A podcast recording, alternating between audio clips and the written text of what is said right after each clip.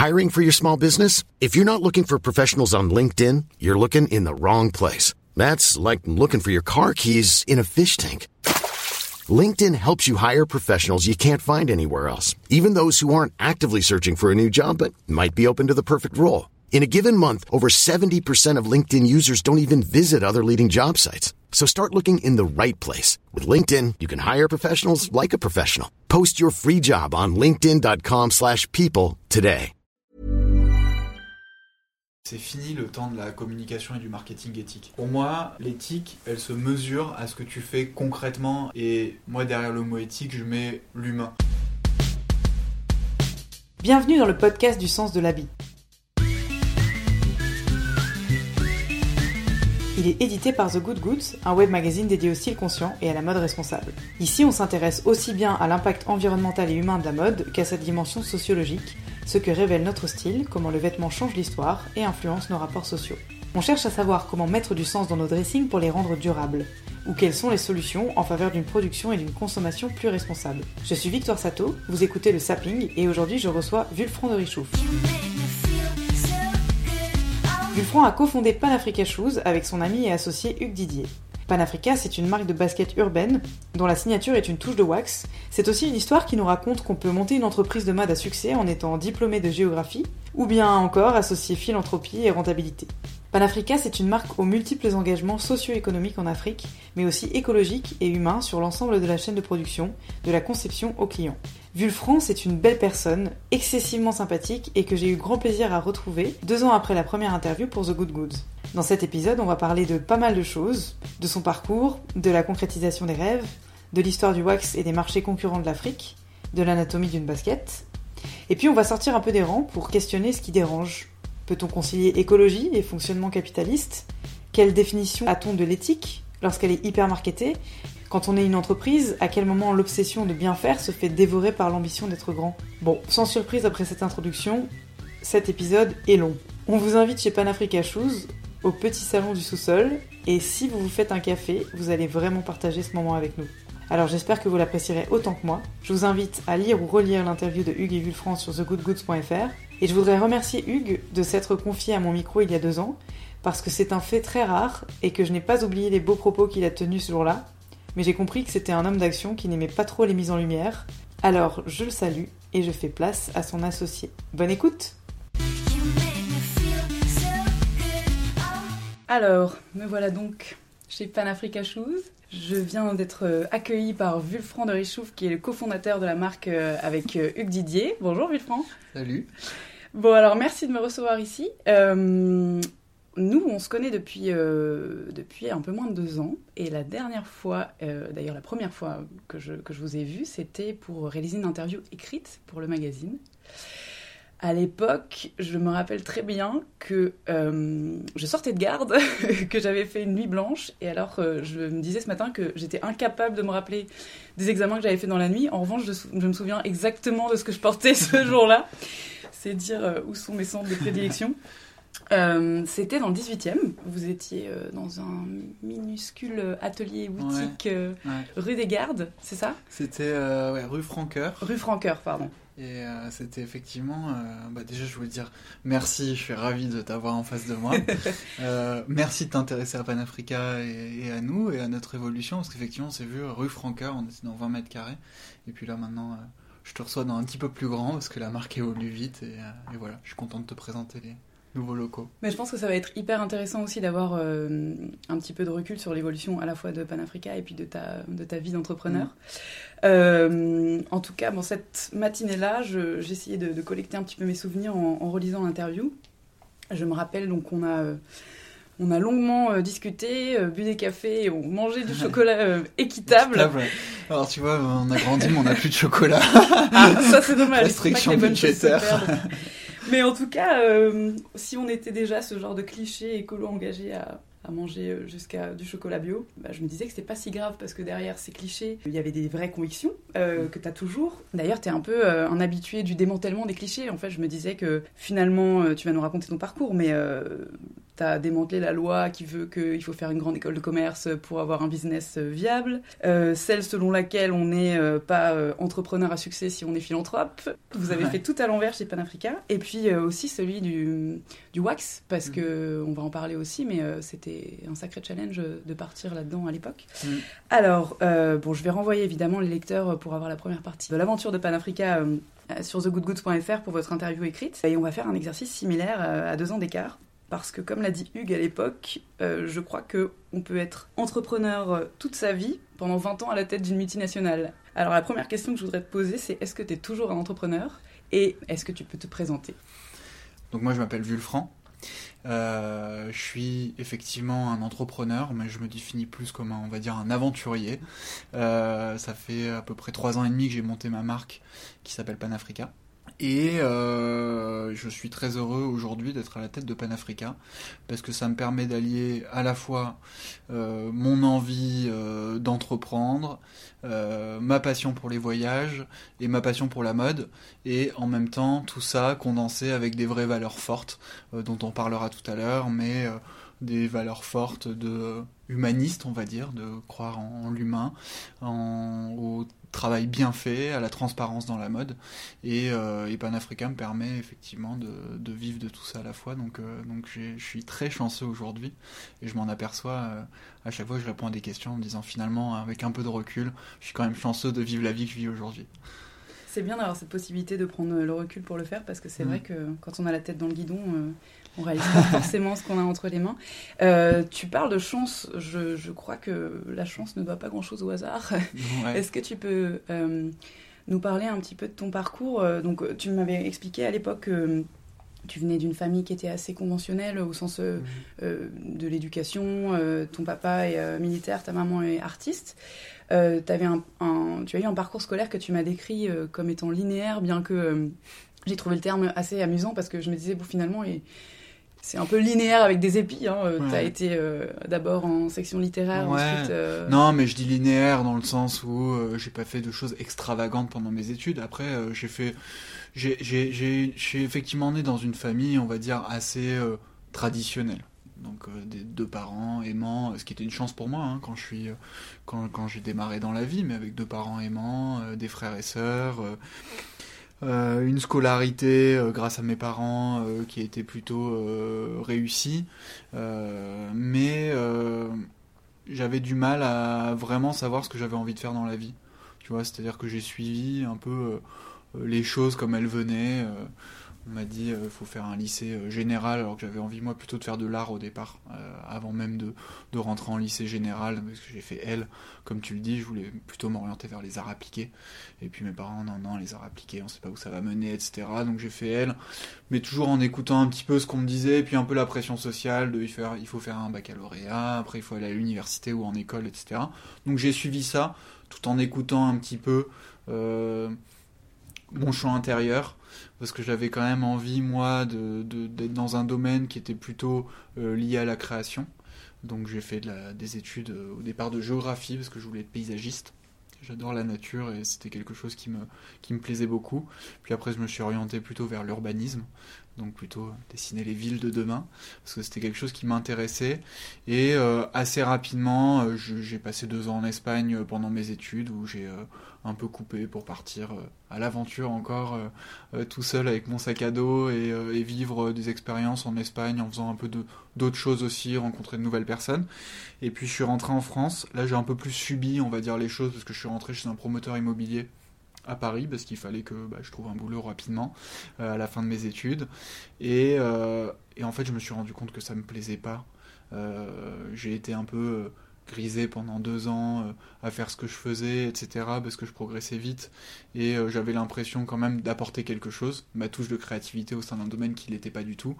Euh, mais au bout de trois ans, je commençais un peu à tourner en rond et j'avais ce petit, cette petite étoile en moi qui me disait mais en fait, oublie pas que t'es créatif, oublie pas que depuis que t'es au lycée, t'as envie de monter tes propres trucs, tes propres projets, etc. Et donc, en gros, j'ai claqué la porte du jour au lendemain de ma boîte euh, en quittant tout pour euh, quelque chose que je maîtrisais pas encore, euh, qui, est, qui est venu Panafrica, mais juste avec l'envie de me dire ok, fais un truc plus créatif, fais un truc avec ton envie, ton courage, et puis, et puis on verra bien ce que ça donne, et au pire, il n'y aura pas mort d'homme. c'est un peu comme ça que je, je, me suis un peu jeté dans le vide comme ça, quoi.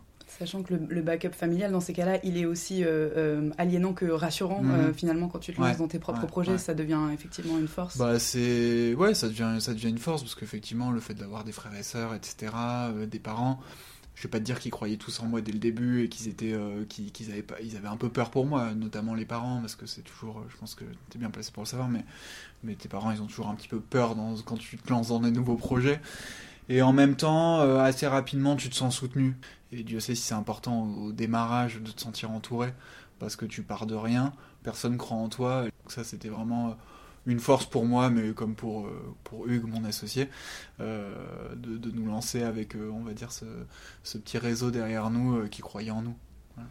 Et donc, quand tu as quitté cette entreprise, je me souviens que vous m'aviez dit à l'époque avec Hugues que vous aviez la volonté de faire un projet, mais c'était euh, de, de l'immobilier, ou alors il y avait un, un truc de la plomberie, initialement. Euh, Panafrica, ça c'était au tout début. C'est pour ça que je te dis, euh, finalement, je me suis pas écouté tout de suite dans cette voie-là parce que c'était c'était à la fin de la fac et Hugues lui était en école. D'accord. Euh, et là, on s'est dit avec Hugues, euh, tu sens on était super potes et tout. On s'est dit ouais, il faut absolument qu'on monte quelque chose parce que franchement, on va se faire chier, être dans des boîtes tous les deux dans notre coin, etc. Sauf qu'il n'y avait rien de précis. Et là, franchement, on a, on a cherché tout et n'importe quoi jusqu'à trouver une boîte de plomberie à la revente. Et puis de se dire au bout de trois mois, bon, est-ce que c'est vraiment ce qu'on veut faire? Est-ce que c'est viable, etc. Est-ce que c'est le bon moment aussi? Et en fait, euh, on a suivi chacun un peu euh, nos chemins. Hugues est parti euh, bosser pour une entreprise africaine en Afrique de l'Ouest. Et puis, et puis moi, je suis rentré du coup dans ce groupe immobilier.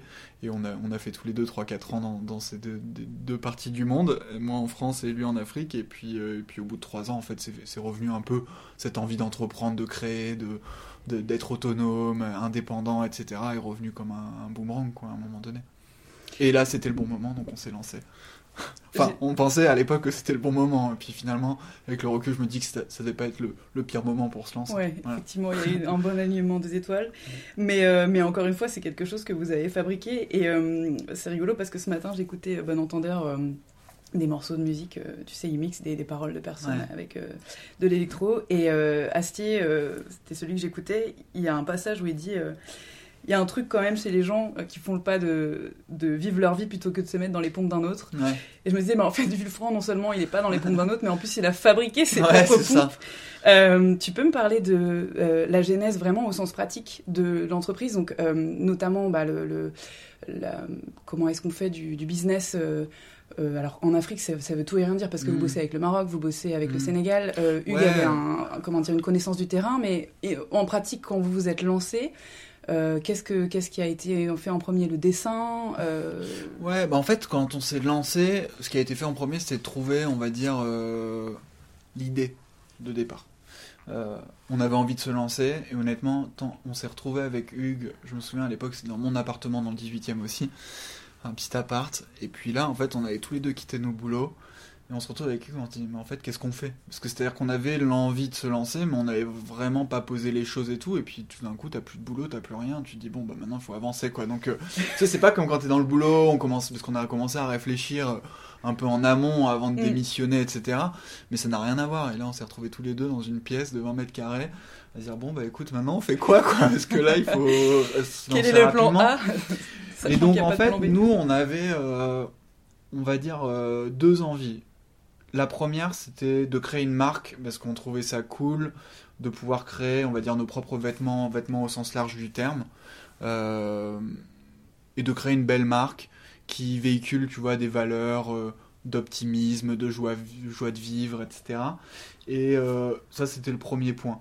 Et le deuxième point, c'est qu'on s'est dit, si on, a quitté tous les deux notre job pour faire quelque chose de notre vie, on veut euh, tous les matins pouvoir être fier de se lever, euh, d'être fier de ce qu'on est en train de construire, etc. Et de pouvoir un peu maîtriser euh, la chaîne de valeur de, production de ce qui sera après une, paire de baskets. Donc on est parti de ces deux, de ces deux choses-là, de se dire un style sympa, de l'optimisme à travers des couleurs, etc. Et puis, et puis derrière des valeurs qui sont ancrées, qui doivent rester quoi qu'il arrive, sinon on arrête ce qu'on fait. Et, euh, et on s'est lancé comme ça. Alors, pour te dire, techniquement, euh, on n'avait rien, j'ai commencé à dessiner une paire de, une paire de chaussures. Euh, toute simple au départ c'était une petite, une petite basket, ce qu'on appelle un derby, donc une petite paire de, tennis quoi comme tu appellerais ça où on venait rajouter dessus des matières à motifs, et notamment on a utilisé beaucoup le, wax. et, et, on est parti de là pour ensuite se dire maintenant qu'on a ce dessin là, qui il faut aller chercher, comment on monte le projet, quels vont être nos partenaires, etc.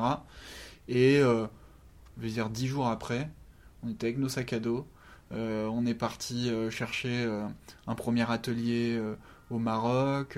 deux mois après, on était en Côte d'Ivoire pour les premiers contacts, pour les achats de matières premières, etc.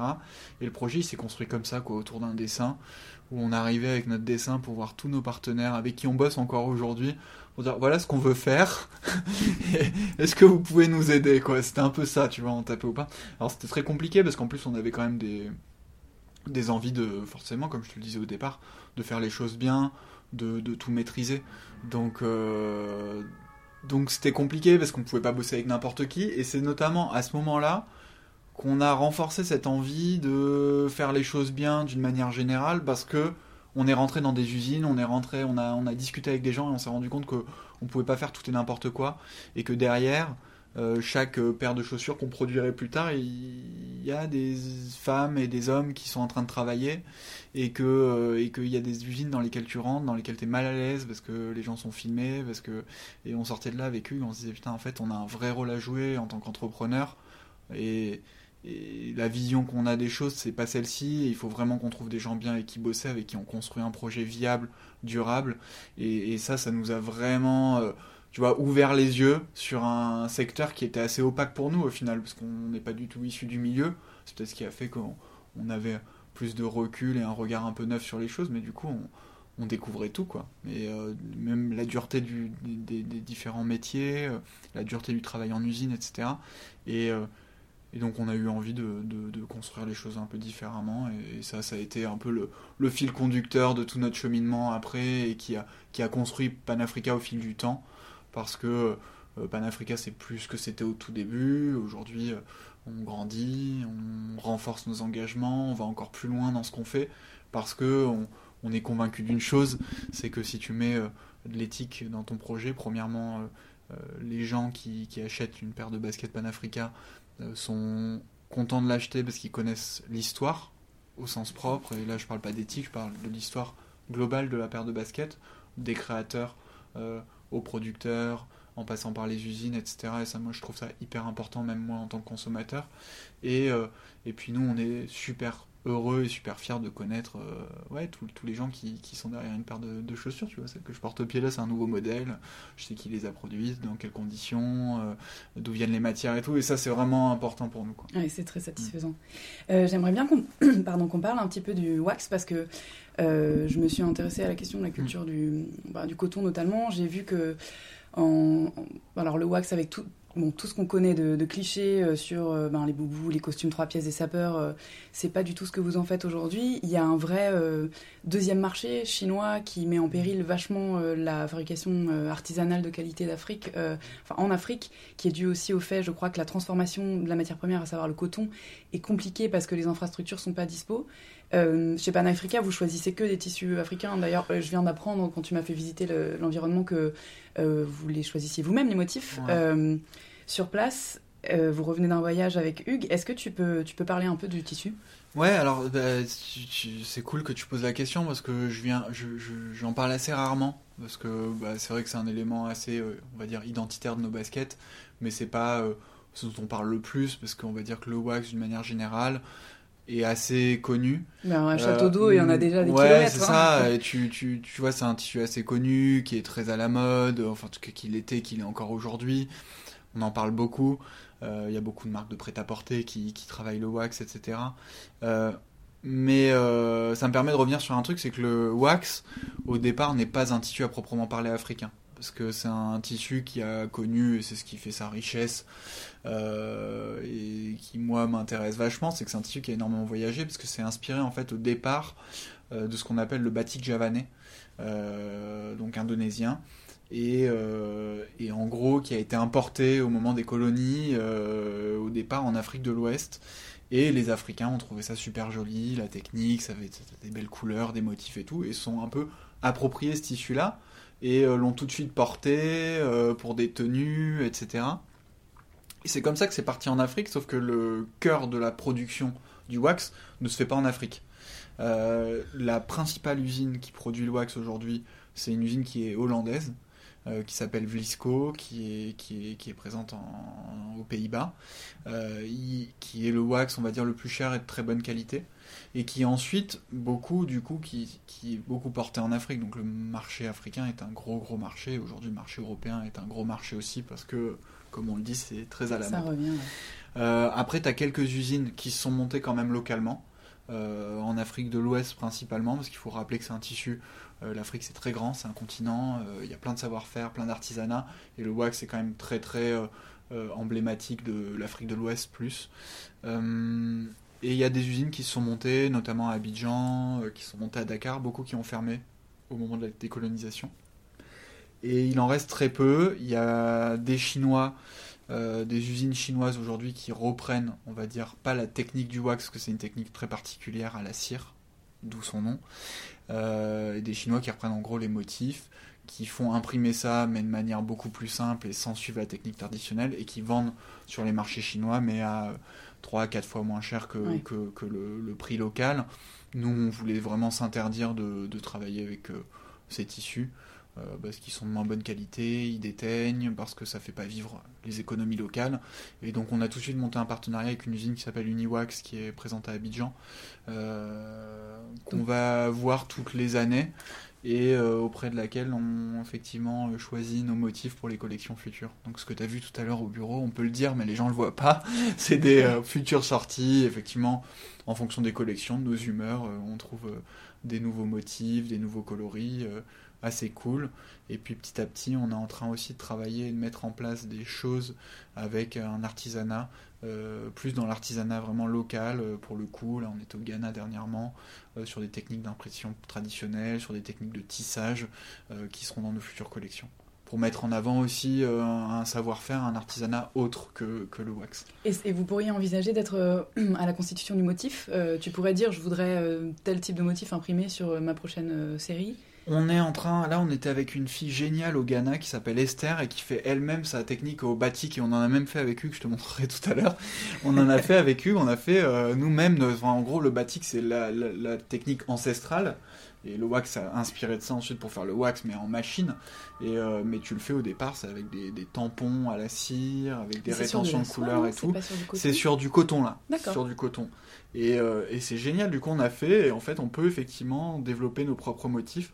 Et d'ailleurs j'ai travaillé, euh, on sort un, un modèle en juillet prochain, enfin je sais pas encore si ce sera en juillet ou plus tard, mais avec un de mes amis qui est artiste, graphiste, qui est franco-malien et qui nous a dessiné ces motifs et qu'on va faire justement développer euh, sur, euh, sur des toiles euh, directement. Donc c'est euh, lui a pensé motifs et euh, un peu avec nos orientations et puis sa sensibilité artistique qu'on va faire nous-mêmes développer parce que c'est effectivement euh, pour nous assez important aussi de, pouvoir demain euh, travailler avec différents artistes et de pouvoir faire développer des artistes designers et de faire développer nos motifs.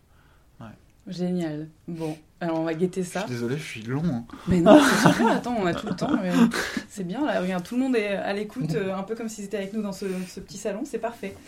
Euh, alors, tu n'es pas sans savoir que euh, j'ai quelques références médicales et Ouais. j'aime bien, j'aime bien faire communiquer mes deux univers. euh, et je voudrais qu'on parle de l'anatomie de la basket euh, Ouais. Panafrica. Tu peux me dire ce qu'il y a dedans? La composition, le sourcing matière au-delà de- du cuir et puis qu'est-ce que, au-delà de- du wax, pardon. Et, euh, et quelles sont bah, les limites de, la conception d'un tel produit? Ouais, bah déjà tu fais bien de parler des limites parce que euh, moi je trouve, et je le dis souvent, c'est qu'il n'existe pas de projet parfait. C'est-à-dire qu'on essaye à un moment donné, on a des valeurs, on a des choses qu'on essaye de construire, mais que quand t'es entrepreneur, à un moment donné, il faut te lancer et pas chercher à avoir le projet parfait dès le début. Donc nous, il y a plein de choses qu'on fait pas forcément très bien. Quand je dis qu'on fait pas très bien, c'est qu'on vise la plus grande transparence, mais qu'il y a des matières qu'on aimerait changer, il y a des choses qu'on aimerait plus éco-responsables, etc. Euh, mais après, euh, l'anatomie d'une basket, c'est passionnant parce qu'une basket, c'est très compliqué. Euh, parce que dans une paire de baskets, t'as beaucoup, beaucoup de composants. Et quand je parle des composants, t'as, t'as, rien que la colle, les semelles, les lacets, la doublure, bah, le tissu wax, d'autres types de matières, du cuir, des fils de couture. Donc il y a énormément de choses qui rentrent dans la composition d'une paire de chaussures. je vais essayer d'être le plus simple possible.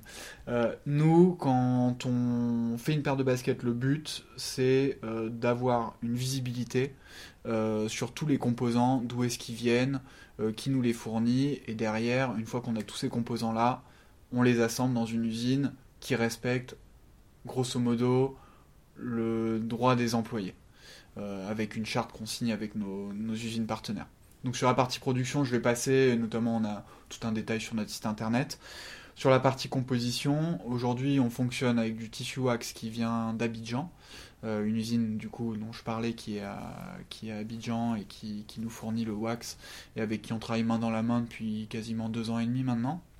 On a du coton. Alors, le coton, c'est assez compliqué. Et je crois que tu le disais, j'ai pas répondu à ta question tout à l'heure, mais effectivement, en Afrique, il y a un problème principal. C'est le manque d'industrie, en tout cas la désindustrialisation qui a fait que, aujourd'hui, par exemple, un pays comme le Burkina Faso est le troisième producteur euh, de coton en Afrique. Et il faut savoir que 95% du coton qui est cultivé euh, n'est pas transformé localement, mais va être transformé en Asie ou en Turquie. Euh, nous, on travaille avec la part du coton qui est transformée localement, de temps en temps dans des usines soit en difficulté, soit de manière vraiment artisanale, ce qui contraint un peu aussi notre production, parce qu'on est on est de temps en temps un peu à flux tendu euh, sur l'approvisionnement en coton. Euh, on travaille aujourd'hui avec une association, notamment au Burkina Faso, justement, qui tisse, c'est des femmes qui tissent le coton de manière artisanale, donc autant dire que ça prend plus de temps que sur de la machine. On travaille avec une autre usine qui est à Boaké, dans le centre de la Côte d'Ivoire, qu'on est allé voir, là, je te parlais de la Côte d'Ivoire tout à l'heure, on est allé les voir avec Hugues, et c'est une usine qui est en grande difficulté parce que plus de clients face à la mondialisation, ils sont un peu perdus. Et aujourd'hui, c'est une usine qui tourne pas à plein régime, c'est le moins qu'on puisse dire, et que nous, on a envie de, soutenir, euh, euh, d'essayer d'apporter des solutions pour euh, leur permettre d'avoir un peu de visibilité sur un carnet de commandes un peu plus rempli grâce à Panafrica, parce qu'on a quand même aujourd'hui une belle croissance et que du coup on a de plus en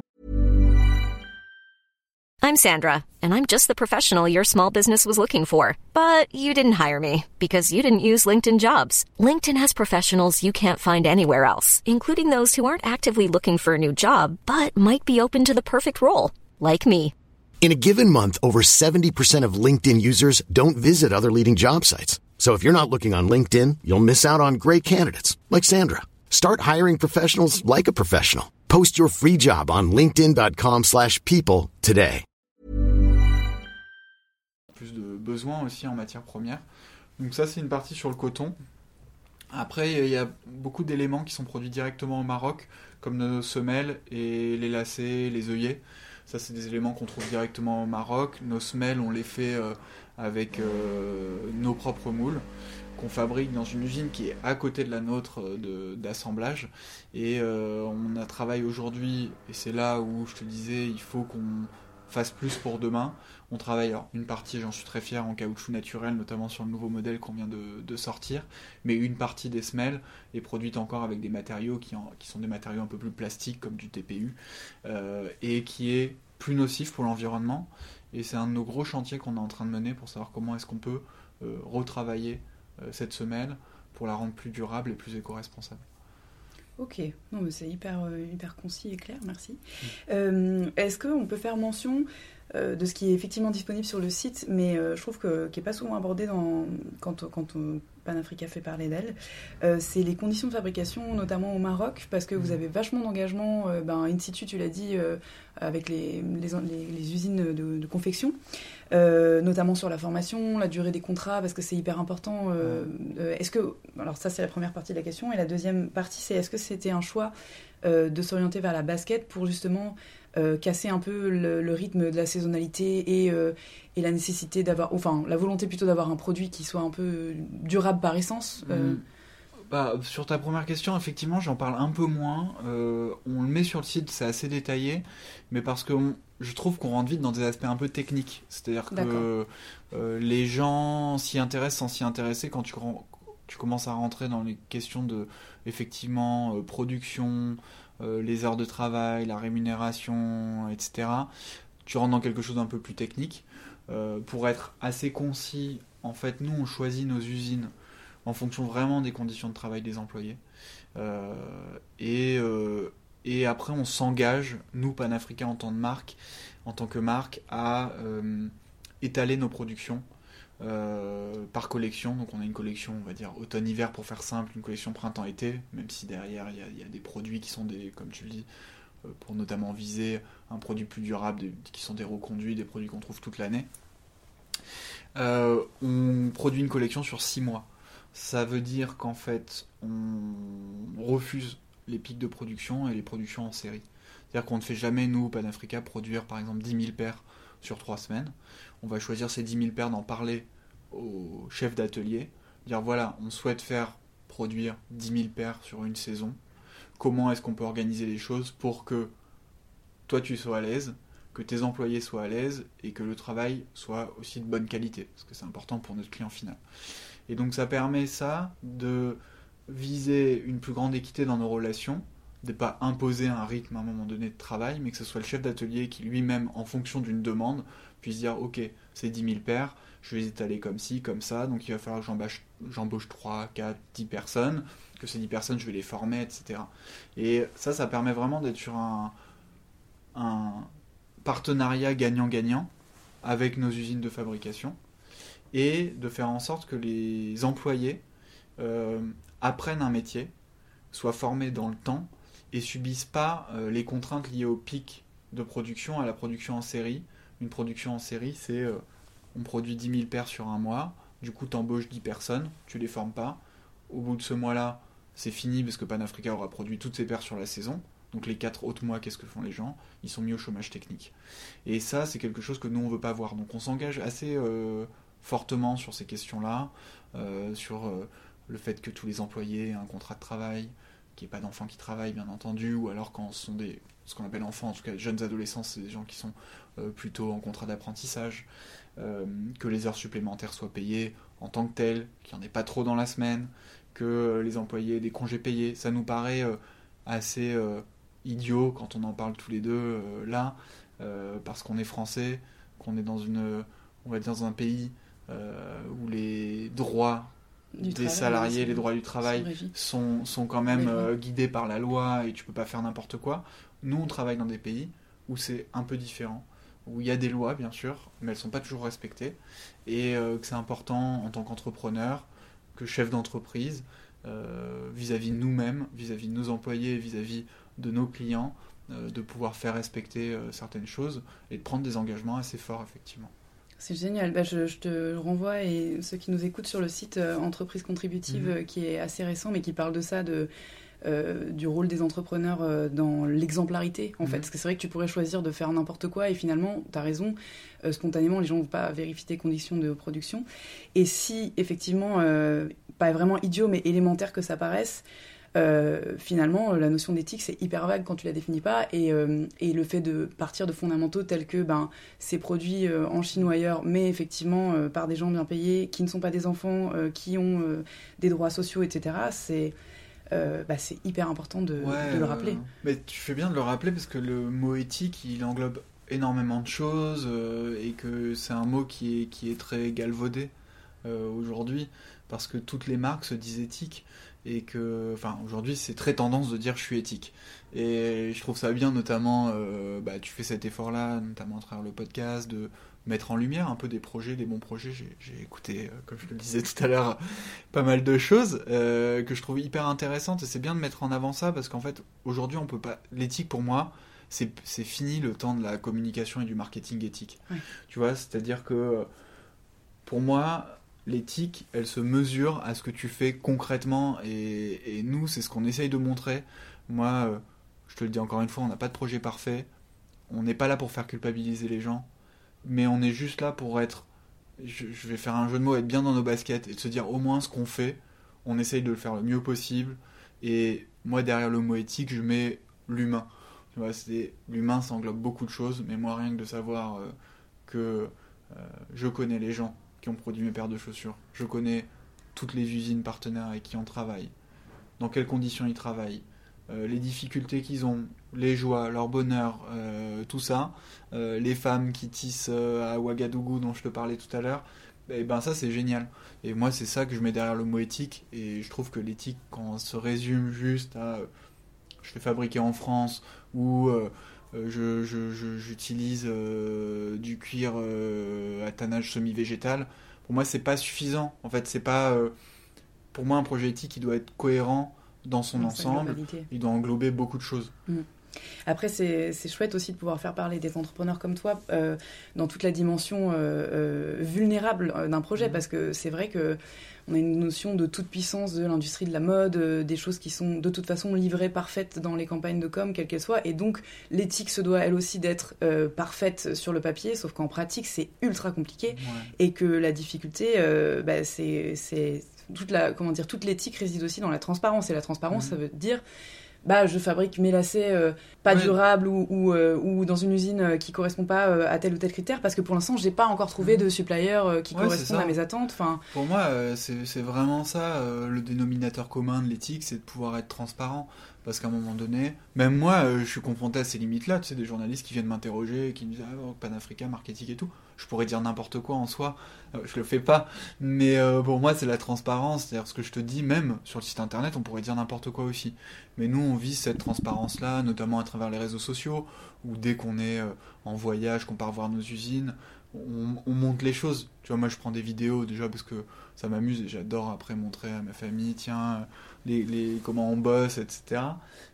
mais que ça permet à notre communauté de s'approprier aussi ce qu'on est en train de dire et de, eux aussi mettre euh, des visages sur les femmes et les hommes qui travaillent.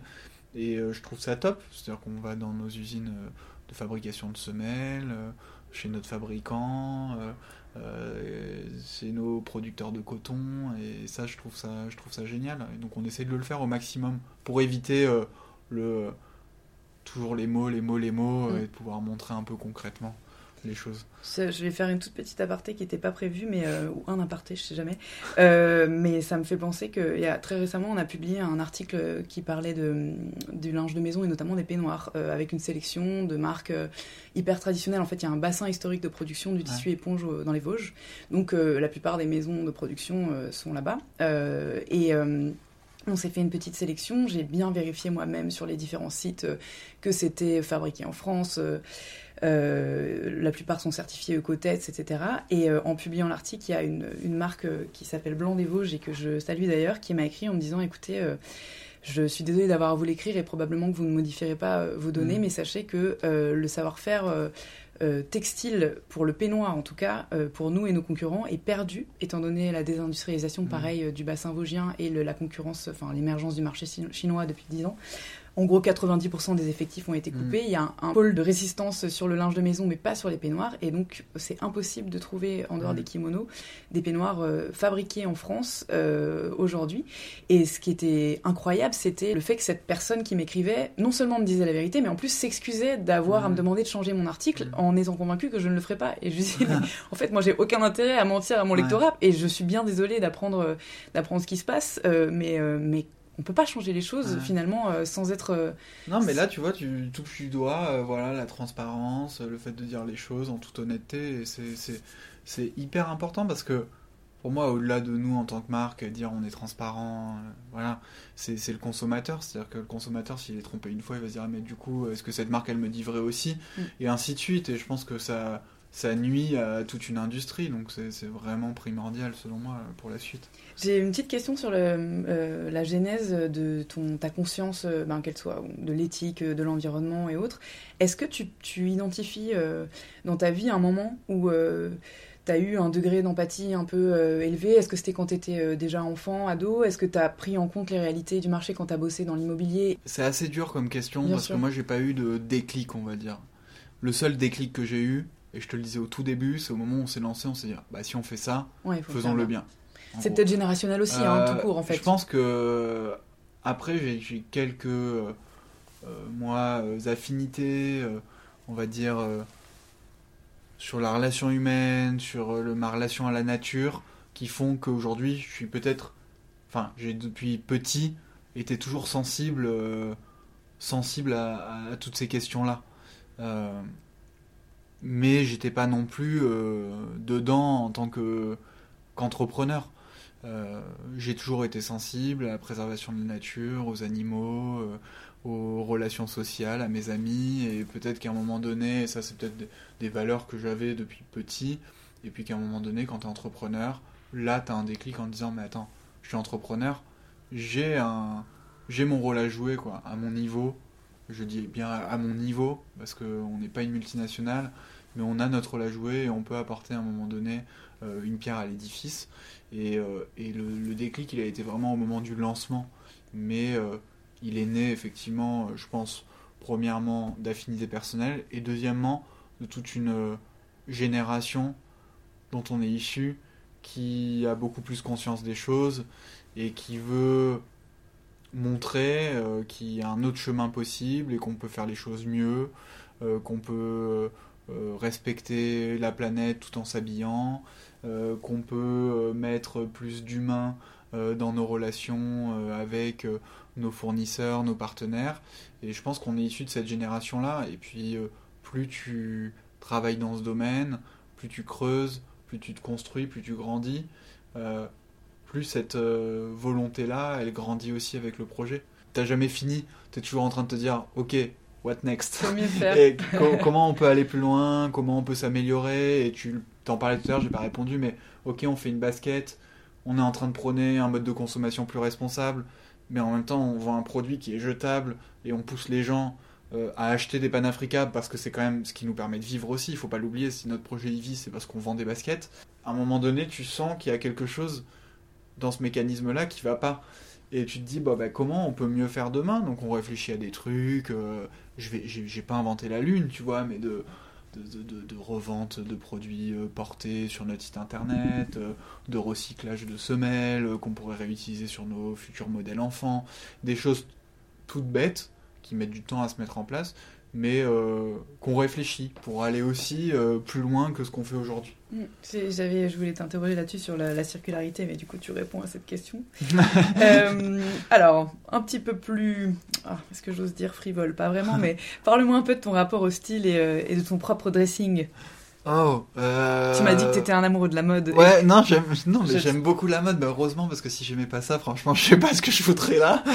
Euh, non, j'ai- j'aime, bien la mode, euh, j'aime bien la mode au sens noble du terme, parce que je trouve que les, les grandes maisons de mode, les, euh, les créateurs, déjà, je suis très fasciné, moi, par la création. Déjà, je, dessine ici tout moi-même. Euh, j'adore dessiner, euh, j'adore m'inspirer euh, de ce que je vois, d'expositions, de, de, de, de paysages, de, ma de mes voyages. euh, Ouais, bah de, de- tu sais, des voyages, des rencontres, euh, d'artisanat beaucoup forcément pour nous. Euh, et puis là, tu dis, ah bah tiens, et puis, et puis on essaye d'être de dénominateurs communs, tu vois, entre des bonnes initiatives, des artisans, des artistes, des designers. Hum, Ce qui mouline dans ma tête, ma petite idée, un petit croquis, un truc, et puis tu dis, ah ouais, bah tiens, tel type de tissu, il peut aller à tel endroit, voilà comment on peut décliner la basket.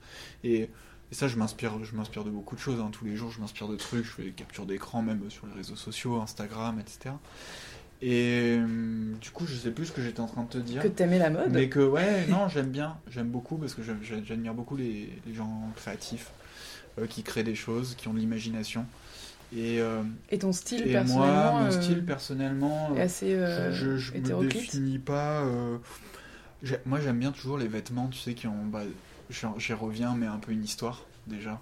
Euh, soit parce que le, le vêtement en tant que tel a une histoire, parce qu'il vient de tel endroit, de tel pays, que c'est la laine d'alpaga, que c'est euh, du wax qui vient de Côte d'Ivoire, parce que c'est je ne sais quoi. Euh, donc qui te parle en termes de, voilà, de qualité de matière, de, de, de- de pays de provenance, ou soit parce qu'à un moment donné, euh, il va y avoir, euh, euh, je sais pas, tout un imaginaire autour d'un produit qui va me projeter dans quelque chose de cool, dans un rêve, dans quelque chose que j'aime bien. Là, je sais pas, tu vois, c'est quoi, c'est un tigre là? Ouais, c'est un tigre, ouais. un tigre tête de tigre. que j'ai sur mon, mon, mon pull. Je sais pas, j'aime bien ce côté-là, un peu félin et tout. Ça va me parler quand je vais le voir dans une boutique. Je vais me dire, ah tiens, c'est cool le tigre. Voilà. Mais après, moi, mon style, je pense que j'ai un style en soi assez classique. Après, j'aime bien les, petites touches d'originalité. euh. la paire de baskets déjà qui fait toute la différence. Et puis après, non, je prends toujours les vêtements qui ont une histoire, qui ont une vraie personnalité. Mais j'allie pas euh, 15 vêtements qui ont de la personnalité. Je mettrai un pantalon un peu plus, euh, je sais pas, un chino, puis un petit pull avec un, une, touche, euh, une touche différente. Je vais aimer les, ouais, les touches différentes. Et les chemises avec des cols qui sont pas des cols de chemise, euh, des, euh, des, des pulls avec des inscriptions, euh, des pantalons qui sont taillés un peu différemment. Et euh, j'achète assez peu de vêtements, mais quand je les achète, je choisis bien.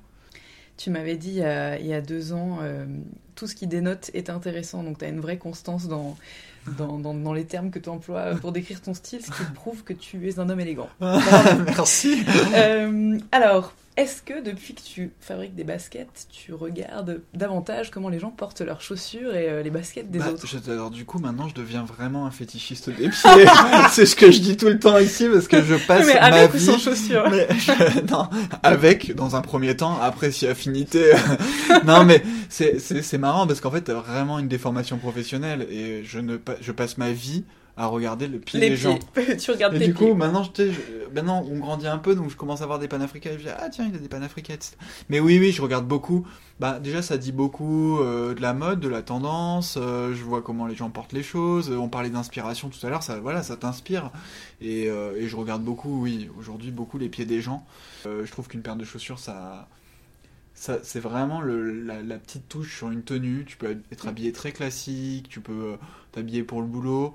Et la paire de chaussures va dire beaucoup de la personne, euh, selon que tu portes telle marque ou telle marque, euh, que tu portes la paire de baskets que tout le monde a, ou euh, la petite marque un peu plus créateur. Et je trouve que ça, ça, ça en dit long sur la personne. Souvent, je fais la remarque euh, quand c'est des gens qui viennent ici et qui portent pas de panafrica, je dis Ah, mais t'as pas encore ta paire de panafrica Mais la pression. Alors, déjà, moi, j'ai des chaussures euh, Sarah McCartney. Non, non, non, mais c'était pas pour toi. Mais, euh, mais j'ai les panafricains dans mon placard, Oui, c'est bien vrai, sûr. je sais, et, euh, et, et la pression quand alors si si vu qu'ils embauchent ou en tout cas ils grandissent, si vous passez un entretien d'embauche chez Panafrica, surtout faites attention à vos chaussures. Hein. Oui, vous c'est pouvez être habillé n'importe truc qu'on mais- regarde.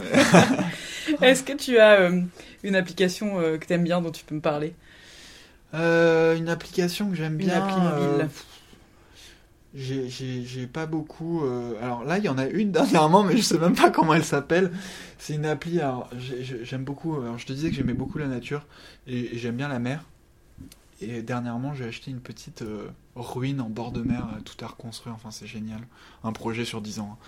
Et, euh, et du coup, j'ai cherché une appli parce qu'il y a plein- beaucoup de bateaux qui passent et tout. Tu sais, où tu vois d'où vient le bateau, où est-ce qu'il va, etc. Parce que j'adore, en fait, de, voir le truc de loin, mais pas savoir où il va. En fait, tu vois qu'il va de telle île à telle île. c'est dans le Cotentin, donc c'est hyper sauvage. Bon, ça j'aime bien, mais ça c'était plus pour la blague. Après, comme comme comme appli, moi j'aime beaucoup Twitter parce que j'aime bien pouvoir euh, dire les choses, ce que je fais pas là maintenant, présentement, mais succinctement. Tu Mm. vois, euh, en quelques mots, euh, pouvoir définir une pensée à un instant T. Et j'étais au début, je connaissais pas du tout Twitter. Et je m'y suis mis, tu vois, il y a trois ans, un peu au moment du début de Panafrica. Et, et depuis, je joue beaucoup avec. Mm. Je Ouais, joue beaucoup avec, veille, et puis pour la chouette. veille, euh, prendre contact avec les gens, c'est beaucoup plus direct. J'aime bien en fait ce, ce format euh, très direct. euh, tu penses un truc, tu le dis, hop. Mm. Tu veux contacter quelqu'un, c'est beaucoup plus facile. Tu veux t'inspirer, c'est plus facile. Donc ouais, j'aime, bien Twitter, mais c'est pas très original. Mais je pense que c'est. Mais pour rien te cacher, j'ai très peu d'applis dans mon portable. Mais tu m'enverras le nom de la première que tu m'as citée, Ouais. je la mettrai dans les commentaires du Ouais. podcast, euh, parce que ça m'intéresse aussi beaucoup. Mhm. Euh, il me faut une citation pour ma collection. ah oui, ça c'est hyper dur. Euh, Moi, je suis nul là-dedans. euh. Je t'avais pas déjà dit que j'étais nul là-dedans. si c'est Bon, possible. moi, moi, bon, moi j'en ai une, mais euh, je... qui est assez connue, je pense, et... mais qui reflète bien notre manière, nous, en tout cas, d'avancer. Euh, c'est de dire, c'est un proverbe africain, je crois en plus. Euh, c'est de dire tout seul, tu vas plus loin, mais ensemble, non, c'est. non, mais c'est pas grave. C'est, c'est, c'est tout seul, tu vas plus vite, mais ensemble, on va plus loin. Je pense Et- que ça marche dans les deux sens de toute façon. Ça peut marcher dans les deux sens, mais c'est juste de se dire que c'est c'est ça que j'aime bien en fait, et c'est ce qu'on on essaye de faire avec Panafrica. C'est-à-dire, on pourrait avancer euh, tout seul, aller beaucoup plus vite, euh, même moi, euh, tu vois, pas avoir de salariés, aller plus vite, euh, foncer. Mais à un moment donné, le fait d'être ensemble, ça fait naître quand même. Aujourd'hui, on est 10 dans les bureaux, on a des partenaires avec qui on travaille. Je te disais, la manière de travailler avec eux, c'est l'échange constant, de savoir si les gens sont bien, euh, échanger nos idées, euh, confronter euh, des idées qu'on peut avoir. Et je trouve que tu vas beaucoup plus loin comme ça parce que tu co-construis quelque chose de, pérenne. Et, c'est ce qui fait vraiment, nous, ce qui définit la marque Panafrica et notre ADN. C'est vraiment ça c'est être à un moment donné au centre de bonnes initiatives et de mettre tout le monde un peu euh, au centre d'un projet commun et de faire avancer les champs ensemble.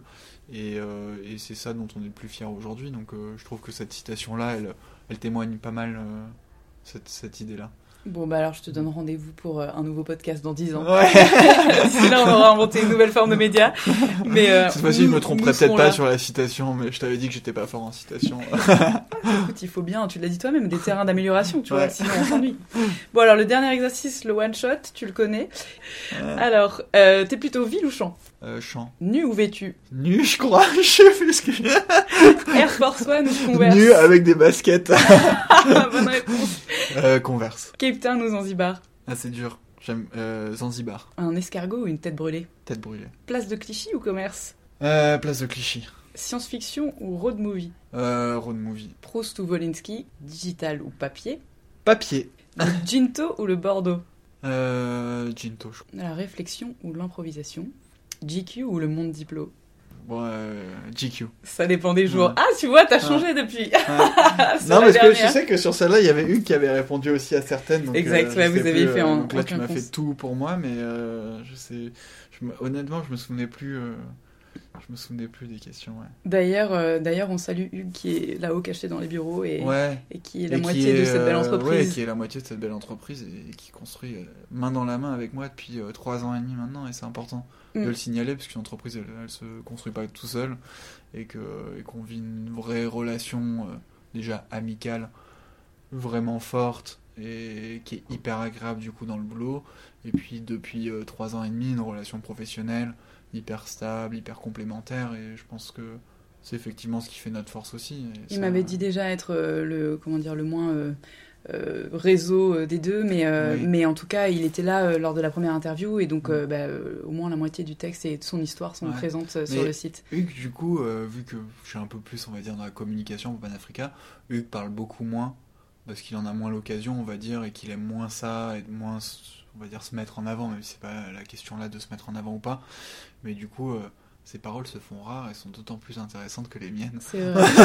Non, Elles je- le sont tout autant. non, et- non, mais en tout cas, du coup, euh, c'est vrai qu'il parle rarement, mais lui était une des seules euh, à l'époque à l'avoir interrogé. Je pense que c'est le seul article euh, où Hugues parle de manière aussi.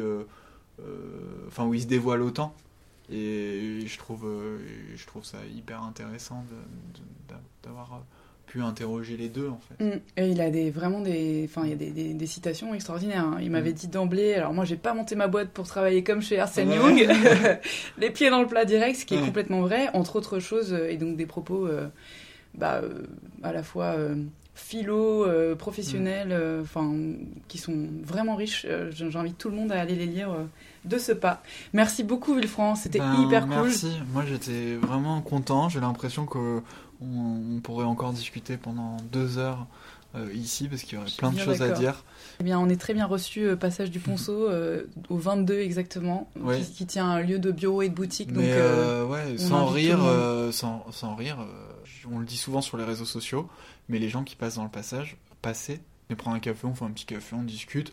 Aussi Le connaître de l'équipe, ouais, c'est Mm. c'est important, quoi. Le- Savoir qui se cache derrière la marque, comment ça se passe, quand t'es une, start, une jeune start-up, est-ce que les gens sont sympas ou pas À vous d'en juger. Très bien. On va finir sur ce suspense.